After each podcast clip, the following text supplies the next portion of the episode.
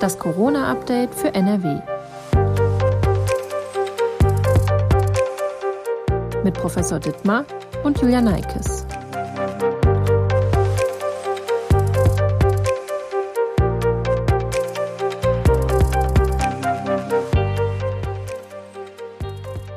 Herzlich willkommen zu einer Spezialfolge von Das Corona-Update für NRW. Diesmal hat Professor Ulf Dittmar, Leiter der Virologie an der Uniklinik Essen, im Video-Livestream Fragen rund um das Thema Corona beantwortet. Die Zuschauer und Zuschauerinnen hatten vorab und während des Streams die Möglichkeit, ihre Fragen einzureichen. BATS-Chefredakteur Andreas Thürock hat sie dann im Gespräch direkt am Professor Dittmar weitergegeben. Bevor es losgeht, noch einmal kurz der Hinweis, wenn Sie mögen, können Sie gerne den kostenlosen Corona-Newsletter unserer Redaktion abonnieren. Dazu einfach auf den Link in der Folgenbeschreibung klicken. Und jetzt viel Spaß beim Hören.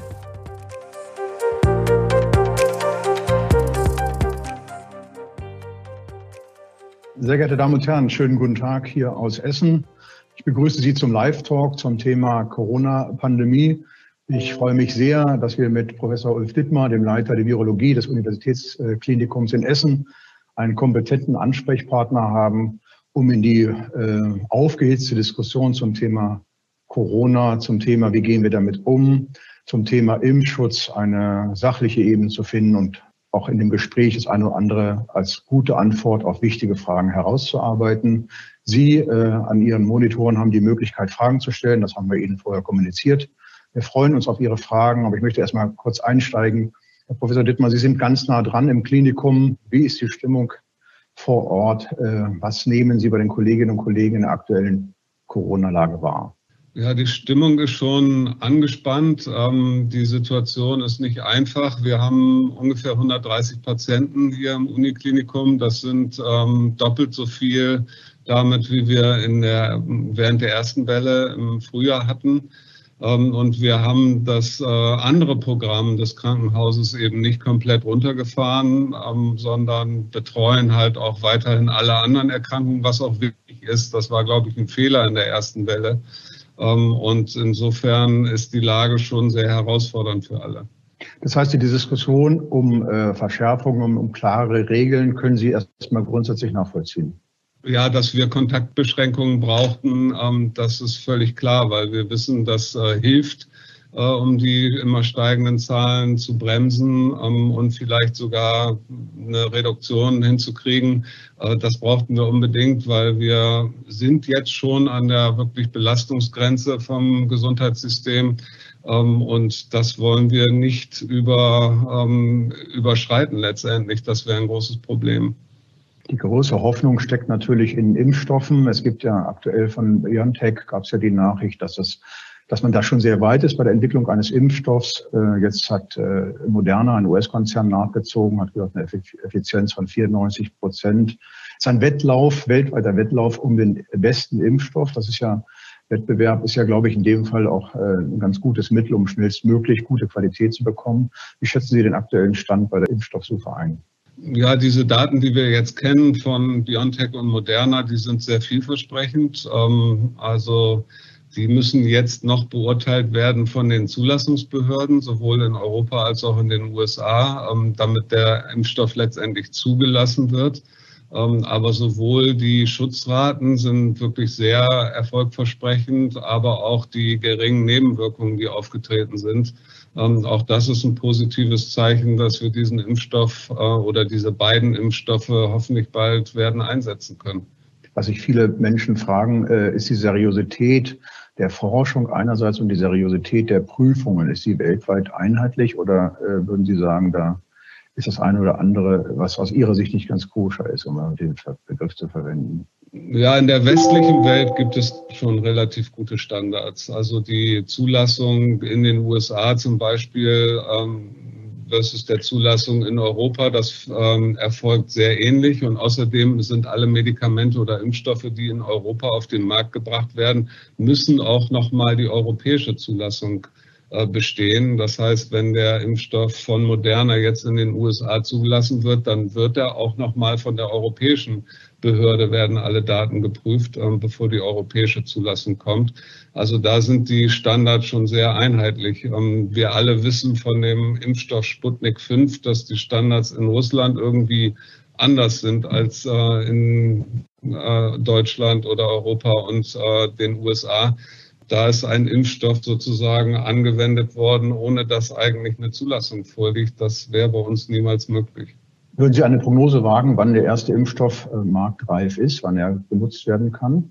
Ja, die beiden Firmen sind ja in einem sogenannten Rolling-Zulassungsverfahren. Das heißt, äh, während die Studien noch weiterlaufen, begutachten die äh, zuständigen Institutionen diese Daten und entscheiden über die Zulassung. Das könnte tatsächlich in wenigen Wochen soweit sein.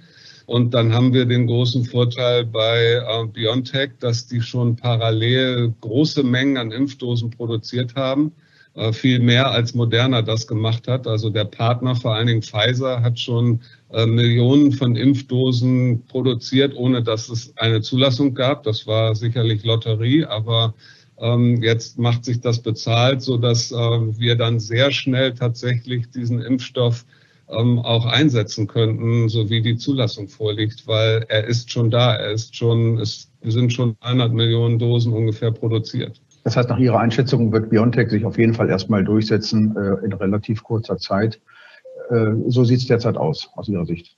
Ja, es, äh, es sieht so aus, als wenn, weil dieser Impfstoff jetzt vorhanden ist, wenn die Zulassung kommt, ist das der erste Impfstoff, den wir verwenden können. Ähm, offensichtlich hat Moderna auch einige wenige, zehn Millionen Dosen oder sowas, aber das äh, wird nicht ausreichen, äh, um das weltweit schon einsetzen zu können. Ähm, da hat BioNTech sicherlich die Nase vorn mit Pfizer zusammen im Moment. Wie sollen Menschen, also was würden Sie Impfwilligen raten? Äh, ab, abwarten und gucken, dass man irgendwie äh, schnellstmöglich drankommt? Oder was würden, was raten Sie Menschen, die sagen, lieber Professor, ich möchte jetzt geimpft werden und ich möchte das so schnell wie möglich haben? Ja gut, das ist eine schwierige Frage. Wir kennen ja ungefähr die ethischen Vorgaben, in welcher Reihenfolge geimpft werden soll und was die ersten Gruppen sind, die ähm, Impfstoff äh, kriegen sollen. Das sind Risikogruppen, das sind sicherlich Personen aus dem Gesundheitssystem und dann ähm, in der zweiten Welle wahrscheinlich Personen, die an sehr wichtigen Berufen arbeiten. Aber wie sozusagen das letztendlich ähm, durchgeführt wird und ob man sich melden kann oder dieses System steht noch nicht. Ähm, und insofern äh, kann ich da noch wenig zu sagen, weil da fehlen noch die Details, wie diese Gruppen eigentlich äh, festgelegt und kontaktiert werden oder ob die sich selber irgendwo melden müssen, das ist noch unklar. Das heißt, ein Beispiel, äh, das Durchimpfen der Bevölkerung ist ein enormer logistischer Aufwand logischerweise. Also ein Beispiel, wollen wir es mal kurz durchspielen, am Beispiel der Stadt Essen, wie sowas aussehen könnte, oder ist das einfach zu früh? Sie sind im engen Austausch mit den Sozialdezernenten, auch mit den Renzel, äh, hier am Beispiel Essen, aber es gibt ja hier im Ruhrgebiet und in der Region noch viele andere Städte, die da auf, äh, darauf gucken, wie sie das logistisch leisten können. Ja, was für Essen sozusagen schon diskutiert und äh, relativ fest entschieden worden ist, ist, dass es äh, mobile Impfteams geben wird, ähm, die vor allen Dingen zu Alten- und Pflegeheimen fahren als erstes. Ähm, da ist es also relativ klar, da muss man sich nicht melden. Ähm, sondern da wird man letztendlich kontaktiert und es äh, werden mobile Impfteams äh, dort herkommen. Das ist geplant. Äh, Im Krankenhaus ist die Situation auch relativ klar. Wir werden in den Krankenhäusern mehrere Impfstellen einrichten und dann die Mitarbeiter im Krankenhaus ähm, sozusagen einzeln da einbestellen. Ähm, auch da wird man direkt kontaktiert werden. Ähm, der 80-Jährige oder 85-Jährige, der noch zu Hause wohnt, wie das letztendlich ablaufen wird, ist, glaube ich, noch nicht klar. Aber neben den beiden Sachen, also im Krankenhaus und mobile Impfteams, wird es sicherlich auch große Impfstellen geben, zum Beispiel in der Messe wo man ausreichend Platz hat. Ähm, und da werden die Leute dann selber herkommen müssen. Ähm, wie das genau organisiert wird, das ist, glaube ich, noch unklar. Nun ist ja die Impfskepsis äh, gefühlt gestiegen. Auch die Umfragen sagen, dass ungefähr nur zwei Drittel der Deutschen sich überhaupt impfen lassen wollen. Können Sie das emotional und rational nachvollziehen oder sagen Sie, äh, die Testverfahren und die Zulassungsverfahren sind so gut und so sicher wie immer, es gibt da keine größere Befürchtung, als wenn es äh, ein anderer Impfstoff und eine neue Krankheit wäre? Ja, das kann ich nicht wirklich nachvollziehen, ähm, es sei denn, es äh, geschieht aus Unwissenheit, ähm, weil es ist so, dass wir es mit einem sehr gefährlichen Virus zu tun haben, äh, was mitnichten nur ähm, sehr alte Menschen irgendwie zum, bei alten Menschen zum Tode führt, sondern äh, gerade jetzt auch in dieser Situation haben wir ähm, sehr viel ähm, 50, 60-Jährige hier, die schwer erkrankt sind im Uniklinikum. Ähm, da haben wir doch eine deutliche Verschiebung gesehen. Ähm, insofern muss man immer abwägen. Dieses Virus ist sehr gefährlich und tötet Menschen. Ähm, der Impfstoff, nach allem, was wir von den Daten wissen, hat sehr milde Nebenwirkungen. Nun kennen wir die Nebenwirkungen natürlich nur für anderthalb, zwei Monate. Das ist richtig. Wir wissen noch nichts über Langzeitnebenwirkungen. Aber dieses Virus ist so gefährlich, dass man sagen muss, ähm, diese geringen Nebenwirkungen ähm, sind deutlich äh, eher in Kauf zu nehmen, als ähm, so eine Infektion durchzumachen. Ähm, und bei den beiden Impfstoffen, die wir jetzt sozusagen kurz vor der Zulassung haben, ist es auch so, das sind sogenannte RNA-Impfstoffe. Ähm, das ist ein Botenstoff, ein genetischer Botenstoff, der verimpft wird und daraus wird dann ein Protein von dem Virus gemacht, wogegen ähm, Antikörper gebildet werden. Und dieser Botenstoff ist, äh, den haben wir auch selber im Körper. RNA wird ständig gemacht und die wird ganz schnell wieder abgebaut. Ähm, und insofern gibt es jetzt biologisch, medizinisch gesehen keinen Grund anzunehmen, weswegen dieser Impfstoff eine Langzeitnebenwirkung haben sollte, weil dieses Produkt, was da verimpft wird, äh, sehr schnell im Körper abgebaut wird wieder. Bei dem BioNTech-Impfstoff ist es so, dass er logistisch eine Herausforderung ist, weil er bei ca. minus 70 bis minus 80 Grad gelagert werden muss. Was bedeutet das für die Umsetzung? Also die normale Impfung beim Hausarzt dürfte dann nicht, nur, äh, nicht möglich sein. Genau, das, das äh, macht es schwierig, dezentral an ganz vielen Stellen beim Hausarzt, wo sonst eigentlich geimpft wird in Deutschland, zu impfen, ähm, weil diese Kühlketten dort nicht äh, aufrechterhalten werden können. Ähm, das bedeutet, dass wir eben eher größere Impfzentren brauchen, ähm, wo wir letztendlich auch diese Kühlmöglichkeiten haben und wo dann viele Menschen ähm, an einen Ort oder eben in mobilen Impfteams äh, sozusagen die Kühlmöglichkeiten in einem Auto sind, in einem Wagen und dort ähm, Personen angefahren werden. Ähm, ganz dezentral an ganz vielen Stellen wird das mit dem Impfstoff nicht möglich sein. Lassen uns mal kurz zur politischen Dimension kommen. Wir hatten jetzt den Gipfel bei der Bundeskanzlerin, äh, die Ministerpräsidentinnen und Ministerpräsidenten waren da. Äh, man hat sich erstmal nicht auf weitere Maßnahmen geeinigt. Äh, viele Menschen haben das Gefühl, wir brauchen klare Regeln. Wir müssen, wir müssen wissen, wo, was wir zu tun haben, wenn wir uns daran halten wollen. Welches Bild gibt aus Ihrer Sicht die Politik gerade in der aktuellen Phase ab? Ist es zu, zu wuselig, zu zerstritten oder können Sie das nachvollziehen, dass es da unterschiedliche Ansichten und Vorgehensweisen gibt? Ja gut, es ist erstmal eine Situation, mit der wir noch nie zu tun gehabt haben. Ähm, und das gilt natürlich auch für die Politik oder für die Politiker und Politikerinnen wie für alle anderen Teile der Bevölkerung. Niemand hat ein Patentrezept. Ähm, deswegen gibt es automatisch, äh, wenn viele Menschen zusammenkommen, verschiedene Ideen dazu, wie man damit äh, umgehen kann und wie man vorgehen könnte. Und außerdem ist es natürlich so in einer Pandemie immer, dass es äh, kein gleichmäßiges Infektionsgeschehen gibt, zum Beispiel in Deutschland, sondern sehr unterschiedliche ähm, Voraussetzungen in verschiedenen Teilen Deutschlands. Und da kann man schon verstehen, dass ähm, bestimmte Personen aus bestimmten Regionen, wo weniger Virus ist oder mehr Virus ist, andere Ansätze haben, was sie jetzt äh, in der nächsten Zeit tun möchten. Ähm, das ist auch tatsächlich eigentlich relativ sinnvoll. Ähm, lokale Maßnahmen sind bei einer Pandemie unbedingt angezeigt. Ähm, wir werden das niemals hinkriegen, dass wir die gleichen Regeln komplett identisch in Deutschland überall anwenden. Vielleicht große Rahmenbedingungen und Regeln, das ist sicherlich sinnvoll, äh, damit nicht alles völlig unterschiedlich ist an den verschiedenen Orten. Aber zusätzliche lokale Maßnahmen sind in einer Pandemie absolut sinnvoll. um, um auf lokale Infektionsgeschehen eingehen zu können. Aber der Kampf äh, gegen die Pandemie wird hauptsächlich in den Großstädten gewonnen. Diese Aussage würden Sie unterstreichen? Ja, das ist ähm, interessant. Das ist natürlich richtig und man kann sich leicht vorstellen, dass äh, Großstädte ähm, ein Problem sind. Ähm, interessant ist aber, dass wir auch immer wieder ähm, sehr starke Hotspots in kleineren Orten, zum Beispiel in Süddeutschland bei uns oder auch in anderen Ländern äh, haben, in, in Österreich kleine Orte mit unglaublich hohen Inzidenzwerten also es ist so, dass dieses Virus sich nicht nur in Großstädten verbreitet, ähm, sondern auch kleine Orte schwer betroffen sind ähm, und andere kleine Orte fast gar nicht betroffen sind. Und es ist noch nicht völlig klar, woran das jetzt liegt. Aber diese Pandemie läuft nicht nur in Großstädten ab.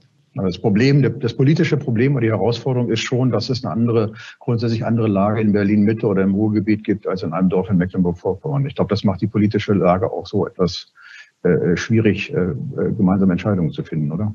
Klar, das sind natürlich sehr stark unterschiedliche Voraussetzungen und ähm, das äh, Virus trifft in der Großstadt natürlich auf Bedingungen, die für das Virus gut sind. Ähm, Menschen leben enger zusammen, haben mehr Kontakt miteinander.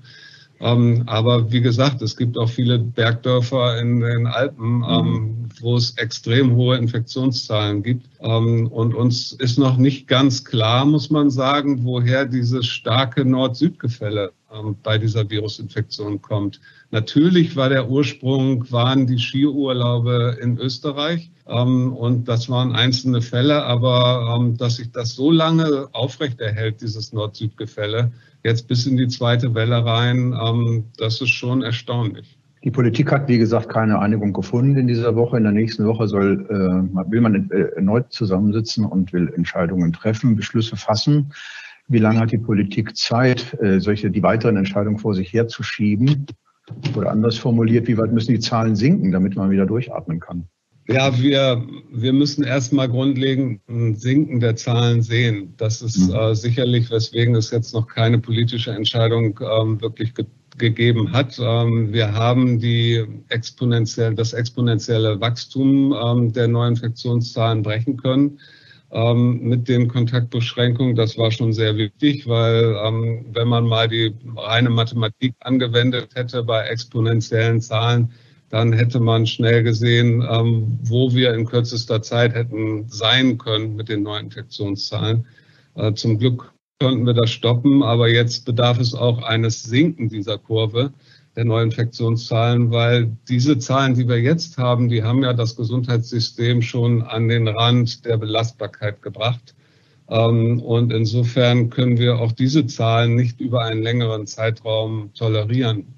Äh, weil Patienten sehr lange zum Beispiel auf der Intensivstation liegen und äh, diese Intensivstationen zum absoluten Nadelöhr werden würden, auch mit den jetzigen Zahlen. Ähm, wir müssen also jetzt, ähm, ich denke, unbedingt noch mal eine Woche abwarten, ob wir wirklich die Neuinfektionszahlen mit den Maßnahmen auch senken können. Äh, wenn das nicht der Fall ist, müssen, fürchte ich, weitere Maßnahmen dazukommen.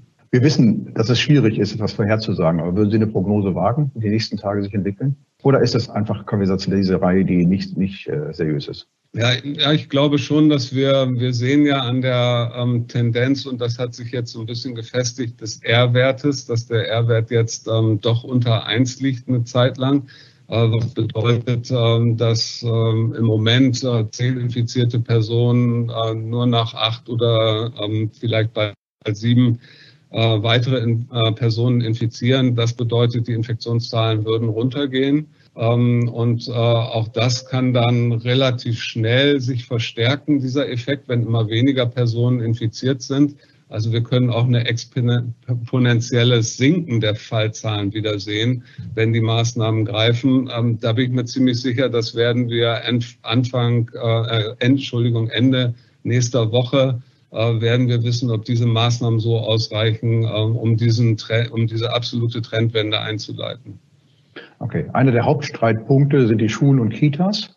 Äh, da erreichen uns auch ein, zwei Fragen, zu denen ich gleich nochmal kommen möchte. Aber ich wollte einfach mal von Ihnen hören, äh, dass die Einschätzung zum Thema Schule, gerade hier in Nordrhein-Westfalen, ein Streitthema, das eines der wesentlichen politischen Streitthemen, Präsenzunterricht. Äh, die Zahlen steigen, Eltern und auch Lehrer sind zunehmend verunsichert.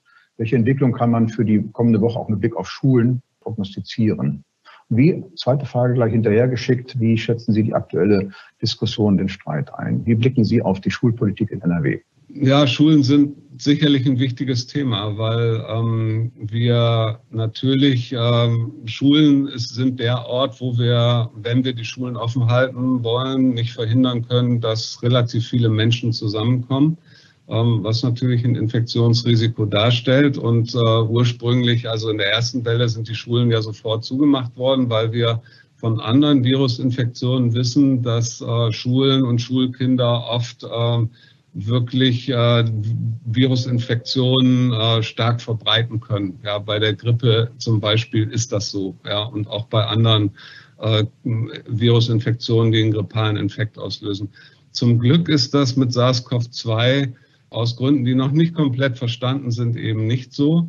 Ähm, Schulen sind keine Hotspots, an denen sich das Virus extrem stark ausbreitet unter Schülern. Ähm, aber es ist natürlich so, wenn das Virus stark in der Bevölkerung verbreitet ist ähm, und äh, Kinder können infiziert werden, sie werden in der Regel von Erwachsenen infiziert, ähm, dann sind natürlich auch infizierte Kinder in Schulen. Ähm, und man hat die ganze Problematik, die man da eben äh, jetzt, dass äh, immer mehr Kinder, äh, Schüler, Lehrer in Quarantäne gehen, teilweise Schulen ganz geschlossen werden müssen. Ähm, das ist in der Regel ein Eintrag von außen, fast immer. Es gibt ganz wenige Infektketten, die wirklich in Schulen ablaufen. Ähm, und es gibt auch zum Glück sehr wenig Erkrankungen bei Schulkindern äh, bei dieser Virusinfektion. Wenn wir das nicht hätten, wenn wir wüssten, äh, Kinder würden genauso schwer erkranken wie, wie Erwachsene oder vorerkrankte Personen, dann würden wir uns, glaube ich, gar nicht weiter unterhalten. Dann wäre das Risiko zu groß. Zum Glück ist das nicht so und wir wissen um die Kollateralschäden, die es gibt, wenn man Schulen und Kindergärten schließt. Ähm, dann kann man nämlich zum Beispiel auch kaum noch das Gesundheitswesen betreiben, ähm, weil das sind auch Personen, die haben Kinder. Ähm, wie betreuen, werden dann diese Kinder betreut? Insofern ist das ein äh, wichtiges Thema und Sie haben nach der Schulpolitik gefragt. Was mir so ein bisschen fehlt in der Schulpolitik, sind wirklich gute Ideen. Es gibt unheimlich viele verschiedene Player bei der Schulpolitik. Ähm, da gibt es Meinungen von verschiedenen Seiten, aber so richtig innovative Konzepte habe ich zum Teil noch nicht gesehen. Und äh, mich wundert das so ein bisschen, weil hier im Krankenhaus ähm, mussten wir uns auf diese Situation in kürzester Zeit einstellen und wir haben jeden Tag die Welt neu erfunden. Wir haben das Krankenhaus neu erfunden tatsächlich. Ja, wir mussten ständig Sachen umstellen ob in der Diagnostik oder in der Krankenversorgung. Ähm, das haben wir täglich gemacht. Und deswegen würde ich erwarten, dass die Schulen auch ein bisschen ähm, flexibler sind und äh, innovativere Ansätze einführen, als das im Moment der Fall ist. Das ist doch sehr schwerfällig, das System. Das ist auch das, was wir von unseren Leserinnen und Lesern und Nutzern immer wieder wahrnehmen, dass das aber auch sehr unterschiedlich gehandhabt wird an den jeweiligen Schulen. Das hat natürlich sehr stark natürlich mit Schulleitung, mit Verantwortlichen, mit der Zusammensetzung der Lehrerschaft zusammen, äh, hängt das mit zusammen und davon ab, äh, wie sich das Ganze entwickelt. Aber das Thema Schule beschäftigt auch weiterhin unsere Zuschauer hier. Eine Nachfrage zum Thema Schule. Äh, können Reihentests etwas bringen, obwohl sie oft falsch positiv sind, heißt es ist, ist zweiteilig. Ne? Sind sie ja. oft falsch positiv und äh, ja. würden sie was bringen? Also ähm, dann eben zwei Antworten auch auf diese Frage. Ähm, ich glaube, wir brauchen nicht über Reihentests in Schulen nachzudenken, ähm, weil wir an der absoluten Kapazitätsgrenze sind äh, für Tests, die wir in Deutschland machen können, zumindest äh, für den PCR-Test. Ähm, wir werden sehen jetzt diese Antigen-Tests, die jetzt neu auf dem Markt sind, ähm, wie viele Möglichkeiten damit bestehen, größere Tests äh, durchzuführen. Aber das ist noch unklar. Die werden ja gerade erst ausgeliefert an Alten- und Pflegeheime. Ähm, da brauchen wir, glaube ich, noch mehr Erfahrung. Aber wir könnten gar nicht äh, in Deutschland jetzt einfach alle Schulen oder viele Schüler durchtesten. das ist faktisch unmöglich. Ähm, außerdem machen Reihentests eigentlich nur wirklich großen Sinn in geschlossenen Systemen. Wenn man jetzt alle Personen testen kann und dann sortieren kann und dann nach außen abschottet, ähm, dann machen Reihentests Sinn. Ähm, aber wenn nach dem Reihentest alle wieder nach Hause gehen und ihre normalen sozialen Kontakte am Abend wieder haben, dann machen die Reihentests sowieso keinen Sinn, weil das Virus immer von anderer Stelle wieder eingetragen wird und man könnte diese Reihentests äh, zwei Tage später wiederholen. Ähm, das ist sinnlos. Ähm, und dann noch mal einmal zu dem Punkt äh, falsch positive. Ähm, tatsächlich ist es so, bei diesem PCR-Test, den wir machen, gibt es so gut wie gar keine falsch positiven Ergebnisse. Ähm, wir machen nämlich bei jedem Test zweimal zwei PCRs für zwei verschiedene Ziele gleichzeitig. Und nur wenn beide positiv sind, wird diese Probe letztendlich als positiv rausgegeben. Das senkt die Gefahr von falsch positiven äh, Ergebnissen auf äh, ein Minimum äh, so gering, dass es äh, überhaupt gar keine Rolle spielt äh, bei dem, was wir testen. Ähm, tatsächlich äh, ist es viel relevanter, dass wir durchaus einige positive mit diesem PCR-Test nicht finden. Und das liegt nicht an dem Test, sondern das liegt an der an dem Abstrich. Ähm, da gibt es nämlich viele Fehlermöglichkeiten, die dazu führen, dass wir letztendlich wahrscheinlich nur 80 oder 90 Prozent der Positiven wirklich finden.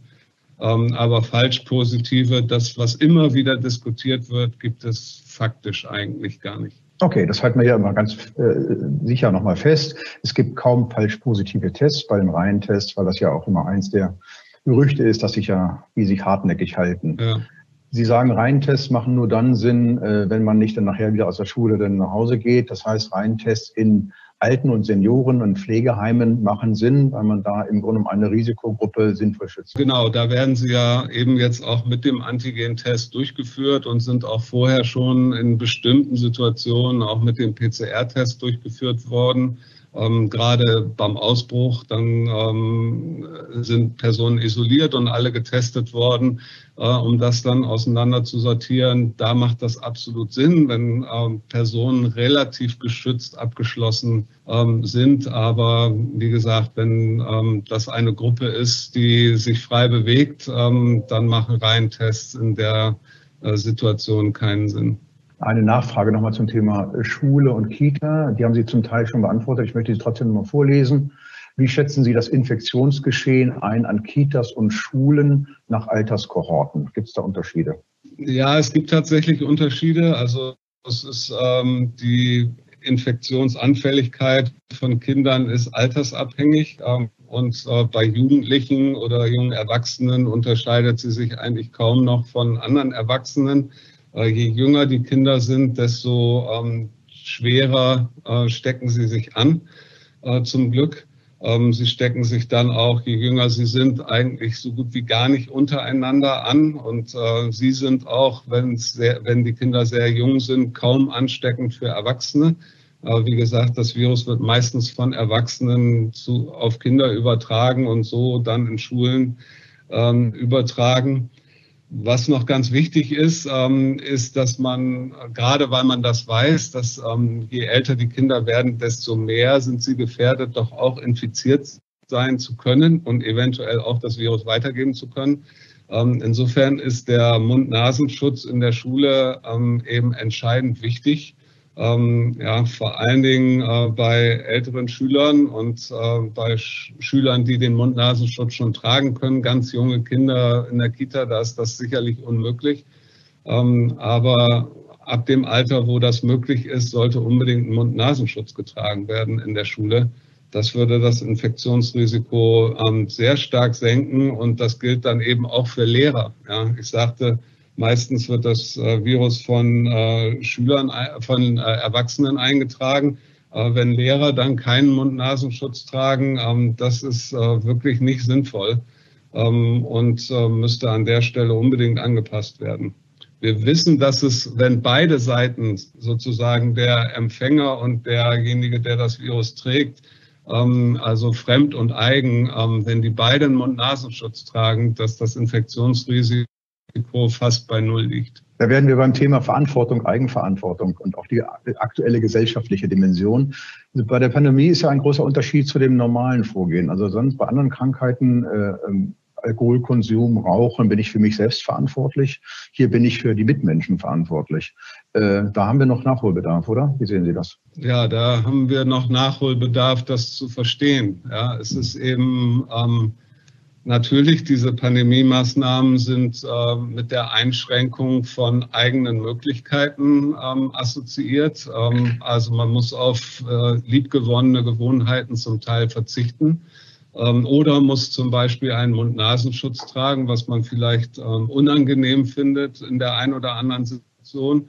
Ähm, aber das ist äh, der entscheidende Punkt, um eben auch andere Menschen zu schützen. Ähm, und wir, wir haben ja eindeutig gesehen, ähm, wenn die Neuinfektionszahlen äh, zu hoch steigen und im Sommer und dann im Spätsommer sind die Neuinfektionszahlen ja vor allen Dingen ähm, in der Gruppe der jüngeren Menschen gestiegen, die vielleicht auch die Gefahr nicht so gesehen haben und auf ihre liebgewonnenen Gewohnheiten nicht verzichten wollten mehr. Ähm, das führt am Ende dazu, dass wir nicht mehr in der Lage sind, äh, die wirklich gefährdeten Personen zu schützen. Wir tun das ja schon so gut wir irgendwie können in den alten Pflegeheimen, in vielen Bereichen äh, versuchen wir die sogenannten Risikogruppen so gut wie es irgend möglich ist zu schützen. Aber wenn das Virus zu breit verteilt ist in der Bevölkerung, wird das unmöglich sein. Ähm, und das ist genau das, was wir jetzt leider wieder sehen. Ähm, das Virus ist dann von jüngeren äh, Altersgruppen wieder ähm, auf äh, ältere Personen übertragen worden. Und hier gibt es dann wieder äh, die schweren Verläufe ähm, und leider auch die Todeszahlen, die jetzt doch deutlich steigen in Deutschland. da ist ganz viel Verantwortung für andere dabei in unserem Handeln. Das hat die Gesellschaft in dem Maße noch nicht gelernt bisher, richtig? Weil die Pandemie natürlich auch eine Herausforderung ist, die es in der Form noch nicht gegeben hat. Ich glaube schon, dass, ähm, dass ein Großteil der deutschen Bevölkerung das sehr wohl gelernt hat. Ja, und dass wir in Deutschland tatsächlich äh, viel besser damit umgehen als in anderen Ländern. Ähm, also da ist es ja nicht so, dass wir, oder da ist es so, dass wir für einen demokratischen Staat eigentlich ähm, sehr gut dastehen im Vergleich zu, zu anderen Ländern. Natürlich ist in, in, der, in einer Pandemie ähm, stehen Länder oft gut da, die eine Diktatur haben, ja, wo Maßnahmen einfach angeordnet und befolgt werden müssen. Ja, man sieht das in China.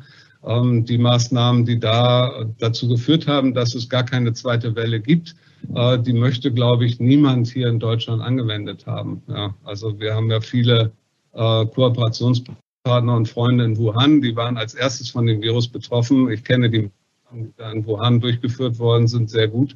Ähm, das wäre in Deutschland zum Glück undenkbar. Ähm, aber dafür muss man dann eben versuchen, auch in einer Demokratie Verantwortung für andere Menschen mit zu übernehmen.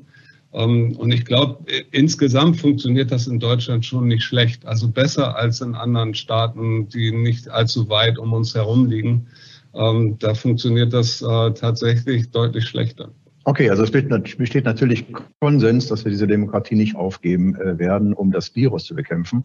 Ja. Zu der Demokratie, Demokratie ist manchmal auch, der Rechtsstaat ist ja auch manchmal anstrengend. Ne? Also zur Demokratie gehört äh, gehören äh, Rechtsprechung, gehört Versammlungsfreiheit. Was geht in Ihnen vor? Was geht in Ihren in den Kollegen vor, Kolleginnen und Kollegen, die jeden Tag da gegen dieses Virus kämpfen, wenn Sie Zehntausende Menschen auf der Straße sehen, ohne Maske und feiernd und äh, im Grunde genommen sich selbst feiernd und ihre Unverantwortlichkeit? Guide.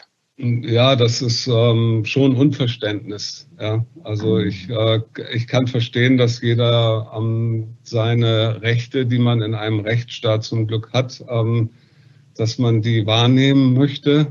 Ähm, aber es sollte auch klar sein, wenn das äh, eigene Handeln dazu führt, ähm, dass andere Menschen, die nichts mit diesem Handeln zu tun haben, sterben könnten dass man sein eigenes Handeln dann vielleicht ein wenig einschränkt und ähm, für eine Zeit lang auf Sachen verzichtet, ähm, auf die man sonst nicht verzichten möchte.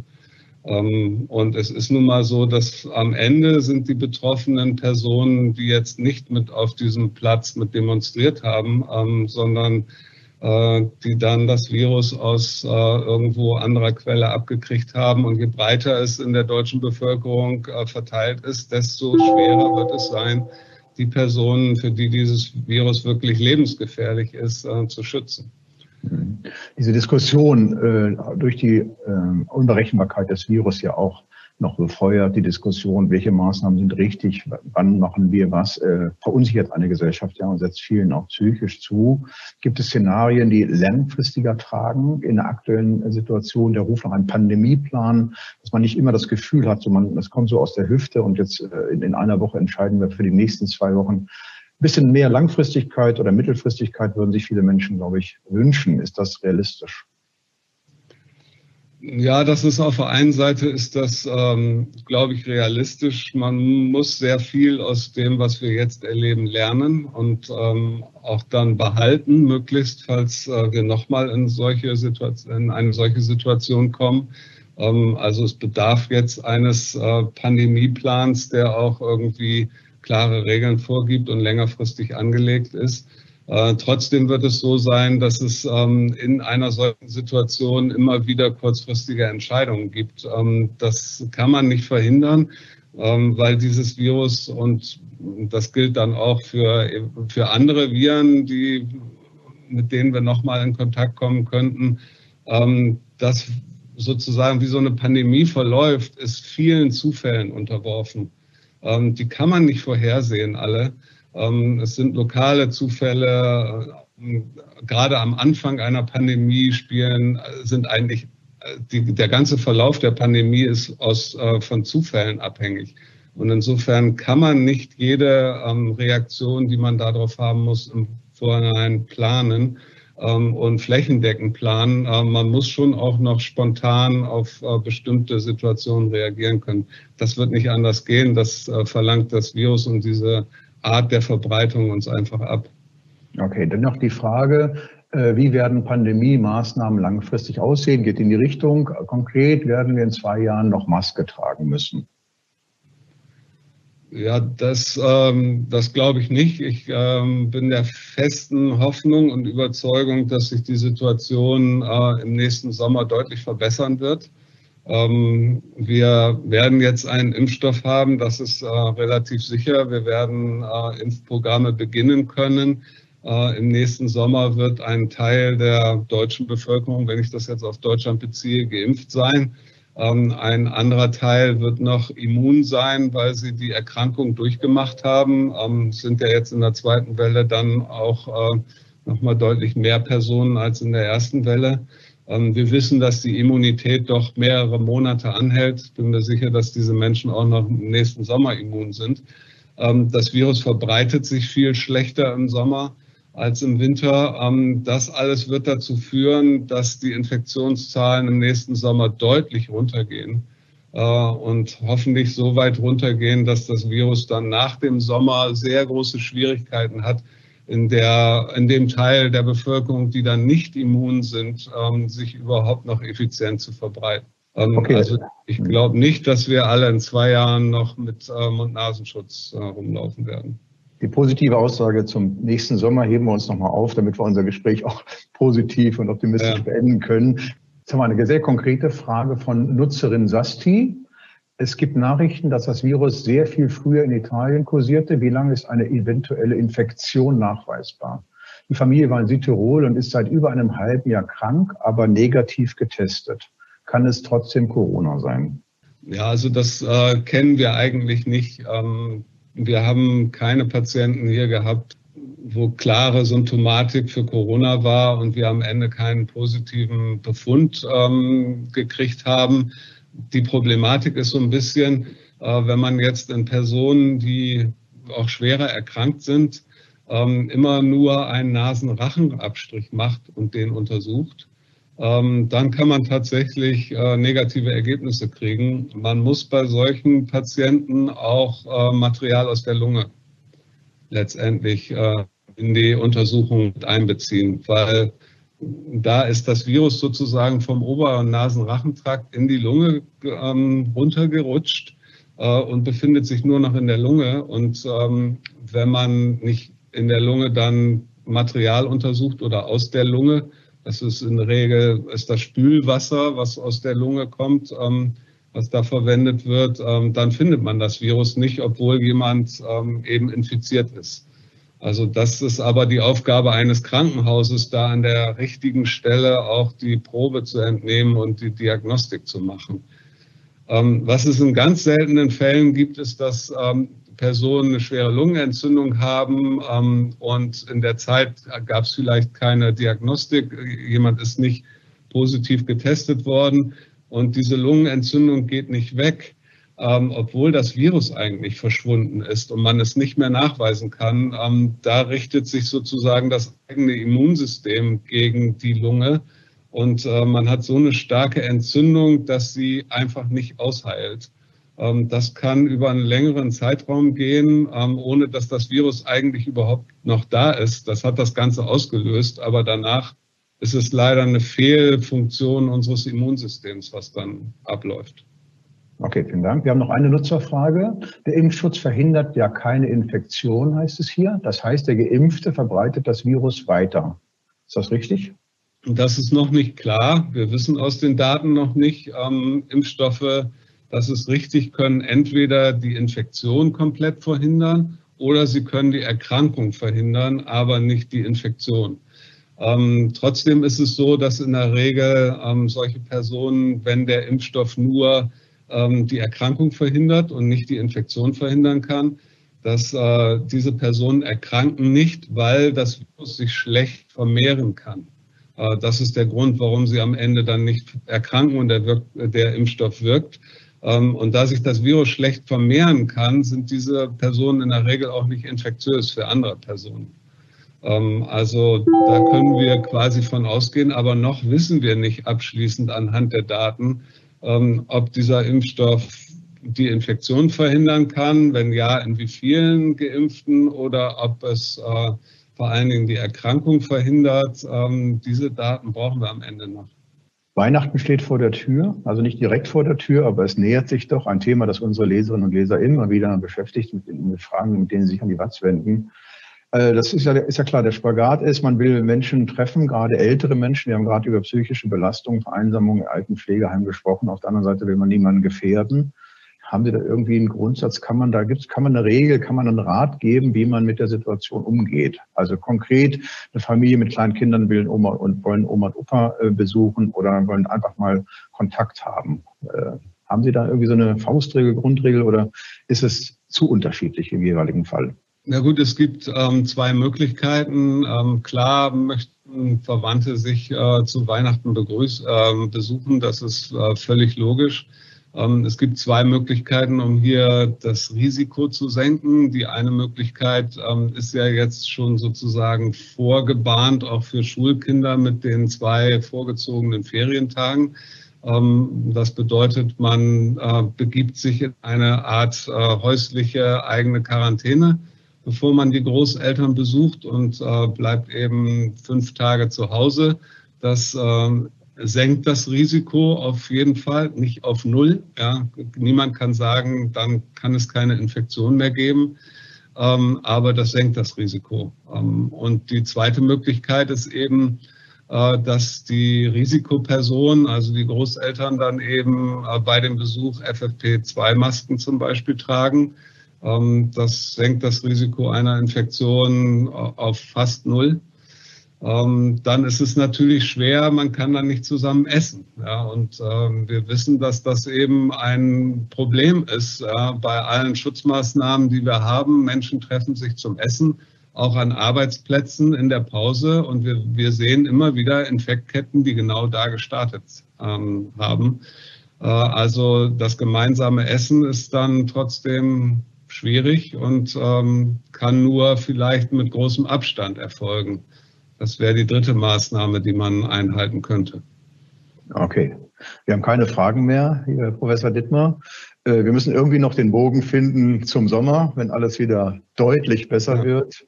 Äh, nehmen wir mal dieses Weihnachtsfest, werden die Familien hoffentlich äh, auch gut überstehen, werden die Lösungen finden. Ich wünsche Ihnen und Ihren Kolleginnen, dass Sie weiter erfolgreich arbeiten. Ich hoffe, dass Ihre Arbeitsbedingungen im Rahmen bleiben. ich glaube, wir alle hoffen, dass die Gesellschaft äh, weiter in der großen Mehrheit so vernünftig bleibt, wie sie derzeit ist. Und ich bedanke mich für das Gespräch und äh, hoffe, dass wir den Zuschauerinnen und Zuschauern einige Fragen beantworten konnten. Vielen Dank, Herr Professor Dittmar. Ja, sehr gerne. Ich bedanke mich für das Interesse. Gerne, alles Gute. Danke. Ja. Tschüss. Tschüss. Das war unsere Spezialfolge von Das Corona-Update für NRW. Nächsten Freitag geht es an dieser Stelle dann ganz normal weiter mit der fünften Folge. Wenn Sie Fragen zum Thema Coronavirus haben, dann schicken Sie uns doch einfach eine Mail an coronafragen.funkemedien.de. Tschüss und bis nächste Woche.